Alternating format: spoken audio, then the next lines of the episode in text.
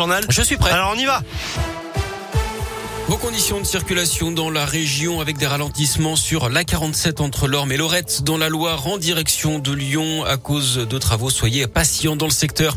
À la une, le variant Omicron débarque en métropole alors que la France a de nouveau frôlé la barre des 50 000 nouveaux cas de Covid. Hier, c'est désormais officiel. Un premier cas de ce nouveau variant vient d'être confirmé en région parisienne, Gaëtan Barallon. Oui, il s'agit d'un homme âgé entre 50 et 60 ans qui rentrait d'un voyage au Nigeria. Selon l'agence régionale de santé d'Île-de-France, cet habitant de Seine-et-Marne a été testé positif à sa descente d'avion jeudi dernier. Son épouse est également positive. Le séquençage pour elle est en cours. Tous deux n'étaient pas vaccinés. Ils se sont immédiatement isolés. Il s'agit du deuxième cas de ce variant Omicron identifié en France après celui à la Réunion mardi. Hier, Gabriel Attal a indiqué qu'il y avait 13 cas suspects en cours de séquençage. Et face à cette nouvelle menace, le porte-parole du gouvernement a annoncé un durcissement des conditions d'accès en France, imposant notamment un test négatif pour tous les voyageurs, même vaccinés, provenant d'un pays hors de l'Union européenne. Par ailleurs, l'Agence européenne des médicaments ce matin qu'elle pourrait autoriser des vaccins adaptés contre ce variant dans 3 à 4 mois s'il devait être nécessaire.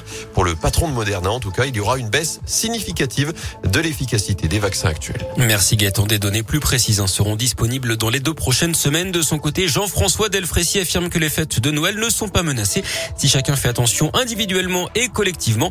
Invité de BFM TV, le président du conseil scientifique prône un retour du télétravail en entreprise. Il s'est en revanche montré nuancé sur la question de la vaccination obligatoire. Dans l'actu régionale, un an de prison avec sursis pour un routier dans l'Ain. Cet homme de 48 ans été jugé pour homicide involontaire après avoir mortellement reversé un homme de 80 ans à Gex en mars dernier. Il écope également de six mois de suspension de son permis. Il avait invité la victime qu'il connaissait de vue à traverser, puis lui avait roulé dessus alors que la victime se situait dans son angle mort. Cinq ans de prison, dont trois avec sursis. C'est la peine retenue contre un homme originaire de la Loire accusé de la mort d'un autre homme à Clermont en 2016 lors d'une bagarre. L'accusé invoquait la légitime défense. Il n'a pas été entendu d'après la montagne.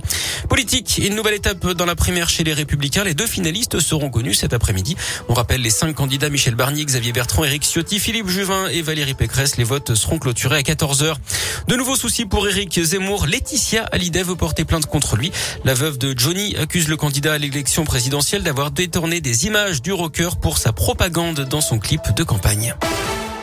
Du sport du biathlon à suivre cet après-midi. La suite de la Coupe du Monde à Ostersund en Suède avec un Français leader du classement général après les deux premières courses, l'Indinois Simon Détieux.